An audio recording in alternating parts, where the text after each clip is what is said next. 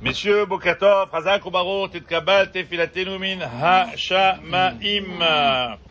La Séouda nous est offerte donc par Olivier Benaïch pour la Refoua chez les mains. On entend des bonnes nouvelles de parfaite guérison de Dan Shalom, Ben, Cathy, Sarah. Et, euh, et le nom de famille, c'est Olivier, le nom de famille, ma famille Smadja. Qu'on entende que Dieu nous et les protège, qu'on entende des bonnes nouvelles en venant de Eretz Israël. Shalom à l'Israël. Monsieur le rabbin, c'est à vous. Nous sommes le mardi 31 octobre, Aussi. 16 Rejvan. Aussi. Tiens, La précision était. euh, Allez, beau cartov tout le monde. qui n'a pas pris? Tu as pris? Tiens. Tu veux pas? Bah, tiens, vas-y. Allez, un mot sur euh, la paracha de la semaine. Voilà. Paracha de Vayera. Alors, comme vous le savez,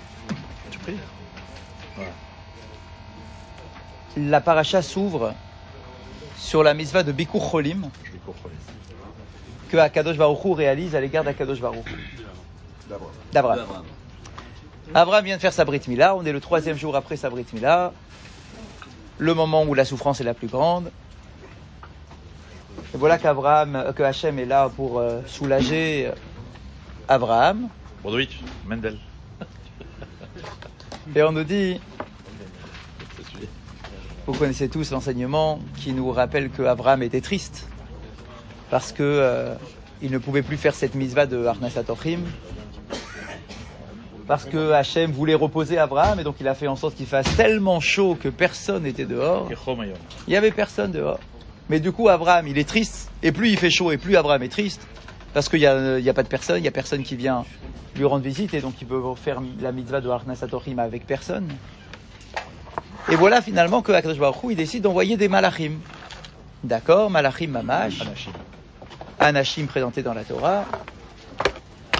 Et euh, tout d'abord, une, petite, une première remarque sur les mots qui sont employés par la paracha dans la relation que Abraham va entretenir avec les trois émissaires d'Akadosh Baruch. Je ne sais pas si vous aviez remarqué cela, mais il y a une sorte de d'évolution dans cette relation-là.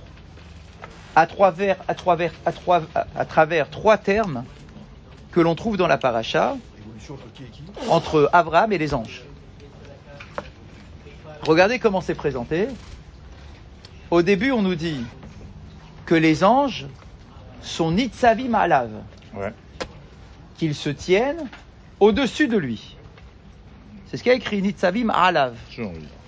Ils sont au-dessus de lui. Ensuite, on nous dit Vayarot Likratam, que Abraham va courir leur à leur rencontre. Et à la fin, on nous dit Vehu Omed Alehem, que Abraham, c'est lui qui se tient au-dessus des anges. Je ne sais pas si vous aviez remarqué cette Ah. évolution dans la relation. Il y a une inversion complète de positionnement entre les anges et Abraham. Je répète les, les termes. Nitzavim Alav. Au début, c'est eux qui sont au-dessus d'Abraham.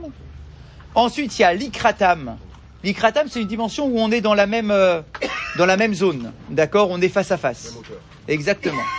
Et ensuite, il y a le renversement où on nous dit que Vehu Omed Alehem, que c'est Abraham qui maintenant se tient au-dessus des Malachim. Et du coup, nos Chachamim posent la question, ils disent, c'est marrant ce, cette petite évolution, cette inversion des, euh, des, euh, des termes. Alors, euh, on nous propose ce matin, pour commencer, un enseignement du Hadmour de Bels, la chassidoute de Bels qui nous dit comme ça. Écoutez bien ça. Qui a malaché à bevo am les alav, haïnou les ma'alam imenu. Ce sont des anges. Ce sont des malachim. Nos maîtres nous disent, ce sont des malachés à charet, des anges du service Service. qui ont été envoyés par Akadosh Baruch Hu. C'est pas n'importe lesquels en plus qui ont été envoyés. Et voilà qu'on nous dit qu'au début, quand un ange sort directement du ciel en quelque sorte, et qu'il arrive sur terre, le niveau spirituel des malachim est tellement puissant qu'il est évident que les malachim sont positionnés au-dessus de l'être humain.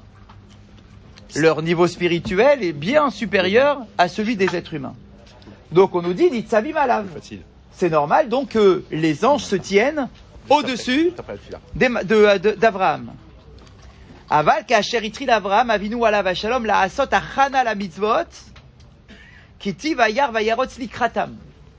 Mais quand Abraham est en train de se préparer à réaliser une mitzvah, c'est-à-dire que l'être humain est en train d'entamer la réalisation d'une mitzvah, alors là, du coup, l'être humain, c'est pas que l'ange se rabaisse, c'est que l'être humain est en train de s'élever. Donc tu es simplement en train de faire une achana la mitzvah. Parce que le fait qu'il court vers les, les, invités en question, d'accord, il n'a pas encore fait la mitzvah de Arnas Atochim. Il est en train de se préparer à la faire. Il va à, la à leur rencontre. Et donc, quand l'homme est déjà en train de mettre en place les éléments qui vont lui permettre plus tard de faire une mitzvah, alors déjà l'homme est en train de s'élever spirituellement et il arrive au niveau des malachim, au niveau des anges. Acharkar, Et quand Abraham est déjà en train de faire la mitzvah de achnasat ochim et qu'il leur donne à manger, donc la mitzvah est déjà entamée, alors quand la mitzvah est déjà partie, vehu omed alehem. C'est lui maintenant qui se situe au-dessus des malachim. Alehem, c'est-à-dire que le niveau spirituel de l'être humain, lorsqu'il réalise une mitzvah, eh bien c'est un niveau spirituel qui est supérieur à celui des anges. Et donc du coup, c'est Abraham maintenant qui spirituellement, parce que bien évidemment vous avez compris, il n'y a pas ici de, ils sont pas sur lui et lui il n'est pas sur eux, d'accord Donc c'est pas physique tout ça. Mais pourtant, c'est bien les termes qui sont employés par la Torah. Donc en fait, il s'agit d'un niveau spirituel. Donc au début, quand l'homme il n'est pas encore en train de faire une mitzvah, effectivement, les anges sont au-dessus des hommes, c'est évident. L'homme, euh, l'ange spirituellement est au-dessus des hommes.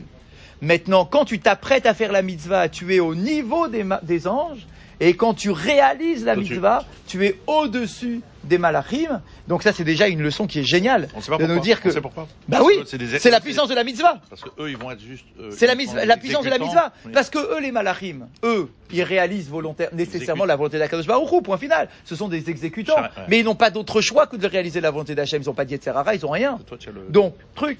Mais nous, êtres humains, quand on réalise une mitzvah, on se bat contre notre Yetzerara, c'est notre volonté qu'on est en train d'exprimer. Rien n'est évident pour nous, d'accord? À chaque fois, c'est un effort de faire une mitzvah. Eh bien, quand tu réalises cette mitzvah, eh bien, tu te connectes à quelque chose de tellement grand Ouais. que ton niveau spirituel, il devient supérieur à celui des anges. Mm. Et du coup, c'est toi qui es Omed Alehem. C'est toi qui te tiens au-dessus des malachim. Ouais. Tu es debout sur les malachim. Donc ça, déjà, c'est une idée qui est magnifique. Déjà, tu. Hadak, déjà dans la préparation. Ah, non. Achana, une achana. Bien, ça c'est déjà la première chose. Deuxième chose pour ce matin. On a un passage très connu dans la Gemara, qui est dans la Gemara de Shabbat, Ouais. qui nous dit comme ça Gedola Achnasatochim, Mea Kabbalat Peneshrina. Que la mitzvah de Achnasatochim, d'hospitalité, est supérieure à la mitzvah d'accueillir la shrina chez toi.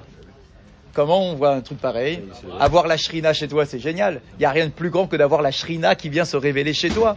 D'accord Et voilà que la Gemara nous dit, tu sais quoi La mitzvah de Arnasatochim, c'est supérieur au fait d'accueillir la shrina chez toi. D'où est-ce qu'on sait De la paracha de la semaine. Attends, attends. D'accord Pourquoi est-ce qu'on le voit ça de la paracha de la semaine Parce qu'au début de la paracha, Abraham, il reçoit Hachem, en quelque sorte, chez lui, d'accord dans, ses, dans son domicile, dans, dans son environnement.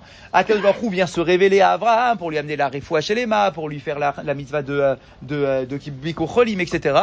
Et voilà que quand Abraham, il lève les yeux et il voit des bédouins s'avancer, on nous dit que Abraham, il laisse de côté la relation qu'il était en train d'entretenir avec Akadosh Baruch la discussion qu'il avait entamée avec Akadosh Baruch il laisse ça de côté et il va accueillir des invités.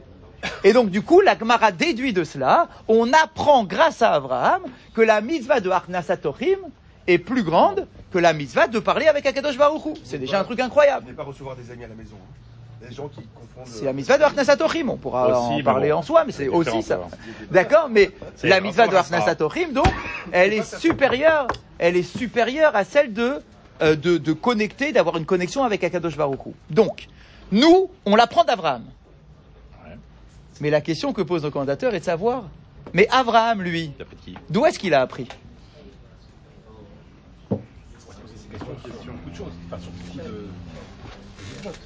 Non, Non Non, pas nécessairement. ah non, Parce qu'on sait que ça vient de Hachem. Razak. Quand c'est un ordre qui t'est donné par Dieu, alors tu auras toujours la réponse, c'est Dieu qui te l'a ordonné. Ah sait. Mais là, ici, c'est pas un ordre qui est exprimé. C'est un comportement, c'est spontané. Ça ressemble à quelque chose de spontané. C'est-à-dire, nous, on l'apprend d'Abraham. Ok. Mais lui, Abraham, il le vit. Il dit, donc Abraham, il est dans un événement. Faut qu'il ait vu. Abraham, il est dans un événement en direct. Donc lui, il est en train de parler à Hachem. Il lève les yeux, il voit des invités. Et hop, il se lève, il va courir vers les invités. D'où est-ce que Abraham lui-même, il sait que la mitzvah de Arnasatorim est supérieure à la, mir- à la mitzvah de euh, Kabbalat Pene Non, c'est trop facile ça. D'accord? C'est- c'est- c'est c'est- c'est- c'est insuffisant. D'accord? Comment est-ce que lui? Moment, tu l'annonçais. On a deux- une des jumeaux. naissance Un de garçon, jumeaux une fille. chez Daniel. Un garçon, une fille, Baruch Hashem. Bonjour, frère. Magnifique. Double grand-père. Hashem. C'est des jumeaux. Eh ben, dis donc, Baruch Hashem. Magnifique, ça est top. Les premiers, c'est les premiers. Les papiers, c'est les premiers. Bah. Donc, Donc, d'où Abraham, c'est l'attitude d'où est-ce que. Abraham, lui, il se permet, comment il se permet. D'accord, de se lever, d'aller chercher truc, et on va lui dire, tu sais quoi, t'as eu raison, parce qu'à aucun moment Hachem il lui fait le reproche, de lui dire, hé, t'es parti alors que je te parlais. Donc, donc ça veut dire que c'est validé par Akadosh Baruch. C'est validé par Akadosh Baruch c'est validé par la Gemara, donc c'est validé, c'est dans la halacha, c'est c'est validé. D'accord, donc comment est-ce que Abraham le sait? Ça c'est la première question. Et la sous-question, c'est ok, il le sait. Mais pourquoi c'est possible de dire un truc pareil? Comment c'est possible de dire un truc pareil? D'accord? Comment est-ce qu'on peut affirmer que la harnassa de- d'un homme chez toi, c'est plus important que le fait de recevoir directement la shrina? Comment on peut dire une chose pareille? Alors voilà ce qu'on va nous dire. Écoutez cette phrase. La moitié, hein, pas, pas plus. Hein. Il sait. Abraham sait, il comprend. Shavodat Elokim ve'achnasatochim davar echadhem. D'accord. En fait, Abraham comprend que le service d'Hachem, donc le fait de le recevoir chez, dans son environnement, le service d'Hachem et la Arnasatochim, c'est une seule et même mitzvah. Ah. Nous, on a l'impression que Abraham, Il a créé une séparation et qu'il y a un ordre de priorité entre ça et ça. C'est pareil. En fait, nos maîtres nous disent, c'est la même mitzvah. Tu es en train de réaliser la même mitzvah. Tu es dans le, le prolongement de la réalisation d'une seule et même mitzvah. C'est-à-dire Pourquoi ou à la Le question- pourquoi. Ou à la question. Le pourquoi. Le. Vous allez voir qu'en fait, c'est les- la réponse, elle va coller aux deux. Mais déjà, le pourquoi. C'est que la mitzvah de Harnasatorim, c'est la même chose que la, la mitzvah de Kabbalat Peneshrina. Comment c'est possible? Parce que écoutez bien ça. Keshu Machnisochim, ou l'orak mekabel pene akadosh baruch Hu, et la middame le akadosh baruch Hu mitraber elav, שהרי התורה עצמה מגידה את מידת החסד הזולת, ואומרת que l'homme, Adam, il a été créé Betselem, Elohim. Ça veut dire que Hachem, l'homme, il a, créé, il a été créé à l'image de Dieu. Ça veut dire qu'il y a une manifestation de Dieu à travers l'être humain.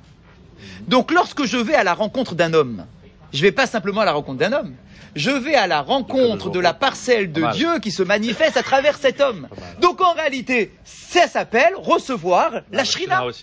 La shrina, c'est la manifestation d'Hachem.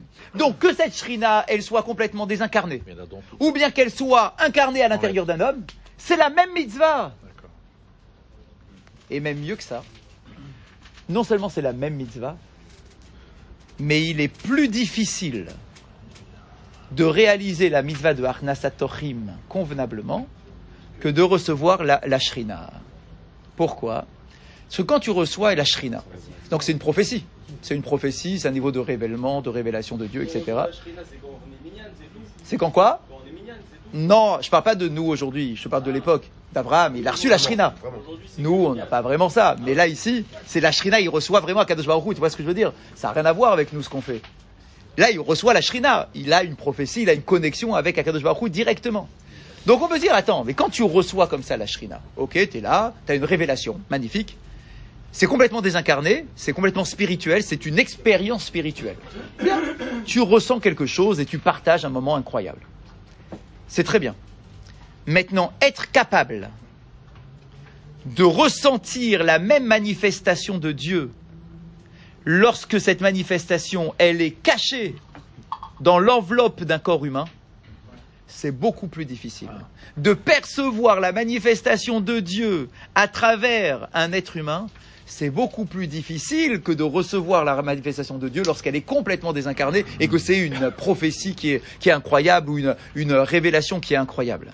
Surtout quand la personne n'est pas très sympa. Surtout quand la personne, a priori, bah, c'est des bédouins que tu aperçois de, de loin, etc., et que tu, que tu te demandes à un moment, est-ce que ce sont des idolâtres, etc. Et pourtant, Abraham, en fait, c'est ça la grandeur d'Abraham. Abraham a été capable de comprendre qu'à travers chaque individu, c'est la shrina qui se révèle. Et donc, du coup, de courir vers un homme ou d'être resté sous ma tente en train de parler à Kadosh Baruch Hu, en réalité, c'est la même chose. Et voire même. Chazak, voire même, c'est encore plus grand parce que c'est plus difficile. Et donc c'est pour ça que, que nos chacham nous disent, la mitzvah de Arnasatorim, elle est plus grande dans le sens de, c'est plus difficile, c'est plus grand. C'est plus grand parce qu'il faut aller percevoir la shrina qui est cachée chez un homme. C'est très compliqué. Comment tu vois, toi, quand tu vois ton copain qui est face à toi, d'accord Comment est-ce que tu es capable de percevoir la part de Dieu qui se manifeste à travers lui? C'est extrêmement difficile. Mais Abraham, c'est ça qu'il a ressenti. Et donc il a compris en fait, c'est ça le truc quand on se pose la question comment il le sait. Parce qu'il a tout compris Abraham. Il a compris que chaque être humain, c'est une part de la manifestation d'Akadosh Baruch sur terre.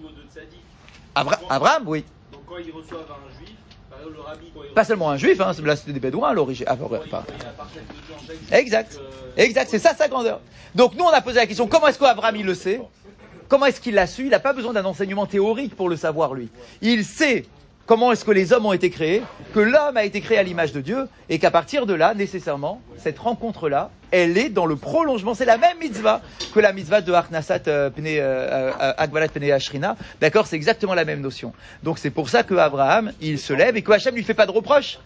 Hachem lui fait pas de reproche parce qu'en réalité Hachem a- lui valide ce comportement en disant bah, quand tu as été voir euh, ces hommes-là, en réalité, tu n'as rien fait d'autre que d'aller me voir à travers la manifestation d'un d'un être humain. Donc il n'a pas perdu. Donc il n'a pas perdu la connexion. Non seulement il n'a pas perdu, mais en plus on le voit dans son comportement, il est au-dessus des malachim. D'accord? Donc grâce à ça, effectivement, il s'élève spirituellement. Alakha du jour. On dit rien. Adore Jérémie arriver. On a commencé hier un chapitre un peu compliqué, qu'on va avancer petit à petit dans ce domaine-là. On a donné hier une définition de ce qu'on appelle patabab et kisni. Christine. De quoi est-ce qu'il s'agit? Les chaussons, les... Alors on a donné trois définitions hier, je vous les rappelle rapidement. la partie. On a dit, d'après la première Kiss, opinion, c'est une pâte à pain, d'après la Ouais, première opinion. C'est une pâte à pain, Pain. qui est euh, salée, normalement salée, quoi. Dans laquelle Kiss. j'ai fait un kiss, Une poche. une poche, une calzone. J'ai fermé un soufflet et j'ai mis à l'intérieur des trucs sucrés. Faut, ouais. Ok, c'est fourré par des choses sucrées. Ouais, par exemple, parfait. Les cannelles, le sucré, machin. Il est important. Bah oui. Ah oui, il est important. Ah oui, c'est pour ça maisonnette. Oui, quand même.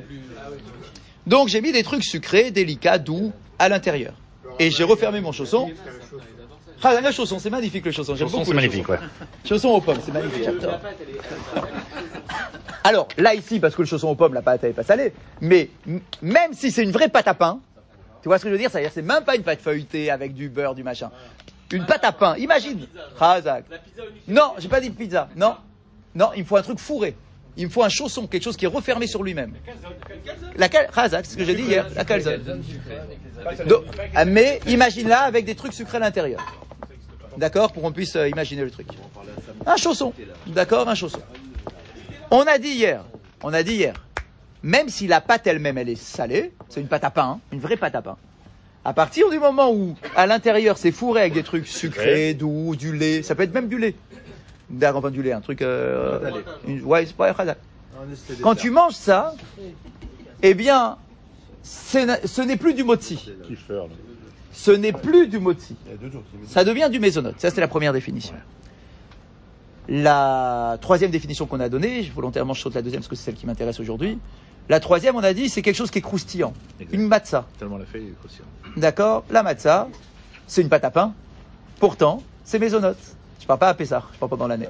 D'accord Deux minutes, je reviendrai Ah, aussi là-dessus. ah. Ça, il y aura, il y aura une séance sur, il y aura une séance sur les choses qui, qui, qui, qui croustillent. Quel fenen, ce Alain. Mais là, pour ce matin, donc vous avez compris qu'à chaque fois, on s'intéresse à un truc en particulier. Ce matin, ce qui m'intéresse, c'est la deuxième définition. C'est celle où on a dit, tu as pétri dans ta pâte des choses sucrées en plus de ta pâte. Avant de passer. Tu as mis du miel dans ta pâte. Au moment où tu pétris la pâte. Du miel, du jus d'orange, du sucre, euh, tout ce qui est sucré, quoi. Un boulot, quoi. Au moment où tu as pétri la pâte. Au moment où tu le pétris. Ouais. Et tu le fais cuire, Avec. d'après la deuxième définition, c'est ça qu'on appelle pâte à babékisnine, et donc c'est du mésonote. C'est plus du pain. Bah ouais, c'est plus du pain, c'est sucré, c'est un gâteau. D'accord, c'est sucré. Maintenant, la question pour ce matin, c'est de savoir, mais à partir de quelle quantité de sucre est-ce que ce pain devient du mésonote? Ah, il faut qu'il se ressente quand on le mange, peut-être. C'est au goût. La question, c'est bon?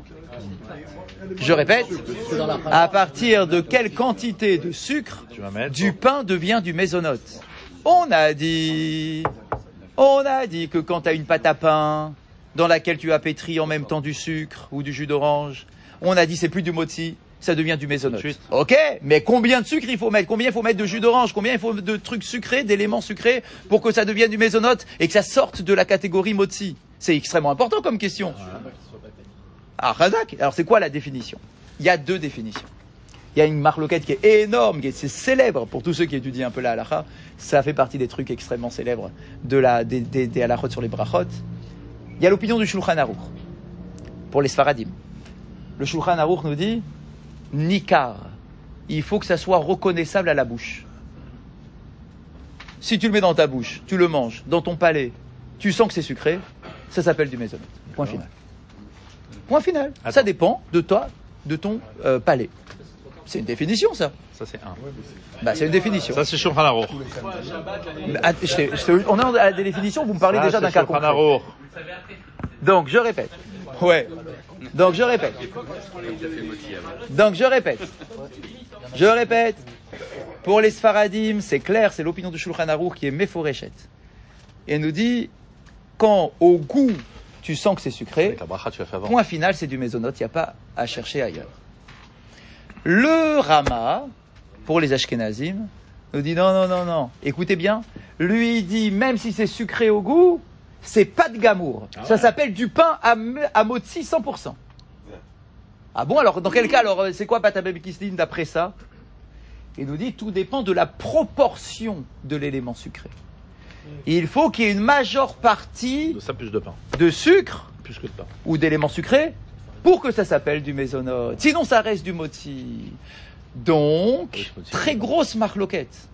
Est-ce que ça dépend simplement de ce que je ressens dans ma bouche De la quantité. ou est-ce que ça dépend de la quantité et donc du coup c'est un fait euh, pas euh, euh, qui est subjectif selon ce que je ressens etc mais c'est une quantité Factuel. une proportion d'accord qui est claire et qui est Dans officielle tous les cas, le goût est encore plus prononcé. Rada. Il a donné Si c'est le le. rama, c'est- on sent encore plus le goût. Parce que on est bien d'accord ça veut dire que pour les Sfaradim le pain devient mésonote beaucoup plus vite Que pour un Ashkenaz. Pour un Ashkenaz, il faut une bonne quantité de pain, de sucre.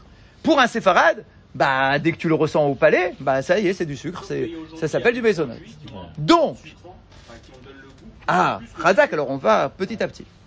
Donc, vous comprenez déjà l'incidence qu'on est en train de pointer du doigt. C'est que vous allez me dire, bon, ok, ok, on a une définition, mais concrètement, dans la pratique, euh, le Shabbat, puisque c'est souvent le cas truc, c'est que quand tu achètes une challah dans le commerce, souvent, la challah que tu achètes, elle est sucrée. Ah là, Et là, pour les Sfaradim, elle est mésonote. Bah, Ah bah alors, elle est mésonote. Ah Non, tu peux plus récupérer. Tu peux plus faire marche arrière, c'est pas possible. T'as mis du sel par-dessus. Donc du coup, il faut faire attention. Alors vous allez me dire, ouais, mais on l'a, su qu'après. C'est-à-dire, on l'a acheté, on a mangé, et puis voilà. D'accord, mais souvent, on achète toujours les mêmes chalotes. D'accord bah donc, donc, du coup, si la première fois tu as remarqué que c'était sucré, bah ne t'enfonce pas dans ton truc. Si c'est sucré, c'est sucré, point final. Maintenant, vous allez dire, ah ouais, mais alors, mais pourquoi ils le vendent comme ça en tant que chala bah Parce que d'après la, fini- la définition du Rama, eux, ils vont te dire, mais monsieur, on a mis moins que euh, la quantité euh, qui rend mésonote. Mais pour les Sfaradim, c'est pas la quantité qui compte, c'est le goût qui compte. Donc du coup, il y a une véritable incidence. Donc c'est à nous de faire attention. Alors quand c'est des chalotes fait maison, quand c'est fait maison, ça va, on gère. On connaît les ingrédients, on truc, on dit attention, n'en mets pas trop de sucre, ne mets pas trop de machin, etc. Pour pas que le goût il devienne trop sucré. Et en plus dans les éléments, c'est pas que le sucre en plus qui rentre dans l'élément. Il y a le l'huile. L'huile, ça rentre en compte.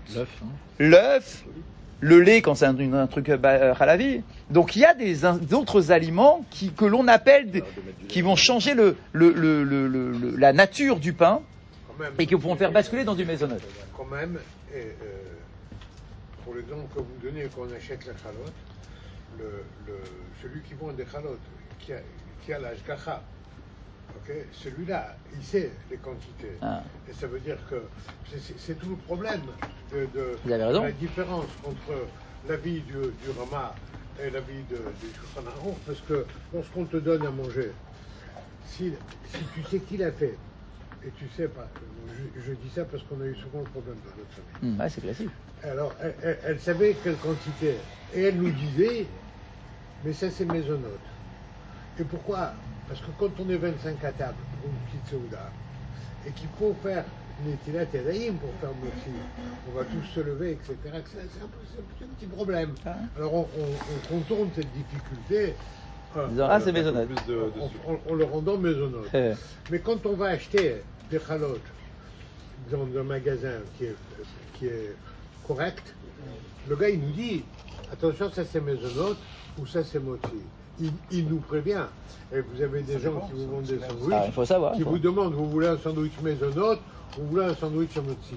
Exactement. Parce qu'il y a des gens qui vont insister pour, pour, l'un ou l'autre, pas pour une question de goût. D'Afka pour faire. Pour, pour pas faire. Euh, bah oui. Ou parce que tu veux faire birkat ou parce que tu veux pas faire birkat. Donc du coup, Ça dépend si. Donc, du coup- donc du coup, il faut savoir. C'est pas. Donc du coup, il faut savoir, d'accord, exactement ce qu'on achète. Il faut savoir ce qu'on achète et savoir quel bracha réciter. Et donc l'incidence, ça sera sur des sandwichs. L'incidence, ça sera sur de la pâte à pizza. L'incidence, ça sera sur les euh, les, les que l'on que l'on achète. Donc c'est pas une petite question, c'est une grosse question. D'accord, avec une véritable incidence. Ça veut dire que on peut pas s'amuser à faire un mésonote si c'est du motzi, parce que le motzi, ça veut dire qu'il faut faire birkat Amazon, etc. Et inversement. Donc il faut savoir sur que- qu'est-ce qu'on achète, euh, d'accord, pour euh, pour faire les bonnes brachot qui euh, qui correspondent. Alors Khazak, bien évidemment, on peut toujours après arriver dans la limite du système en disant ah ouais non mais moi à ma table il y a un, grand c'est un, goûteur incroyable et du coup il a tout il perçoit tous les trucs. On va dire que c'est un goût euh, c'est un goût euh, moyen. D'accord, un goût moyen. Si toi t'es le seul et qu'on est tous à table 50 et que t'es le seul à dire ah moi je sens que c'est sucré. Bon ok, va, va, va, va faire ton maison tranquille, d'accord, laisse-nous tranquille. Maintenant si, et c'est ça le cas généralement, c'est que si on s'aperçoit tous que c'est un truc qui est sucré, alors on peut pas dire ah c'est du moti. D'accord, c'est pas un moti. D'accord, c'est du c'est du maisonnote. Donc il faut faire donc donc À la maison, tu fais quoi Elle est salée, la donc pizza. à la à la alors c'est pour ça que je vous avais dit depuis dé- déjà hier que c'est un sujet complexe. On a besoin de, de différentes, de plusieurs sessions. D'accord Donc on verra encore demain d'autres éléments qui vont nous permettre de d'aborder le de, de, de cerner la, la problématique. Mais là, cette problématique de ce matin, elle est énorme. D'accord il faut qu'on l'ait en tête pour gérer notre euh, consommation convenablement.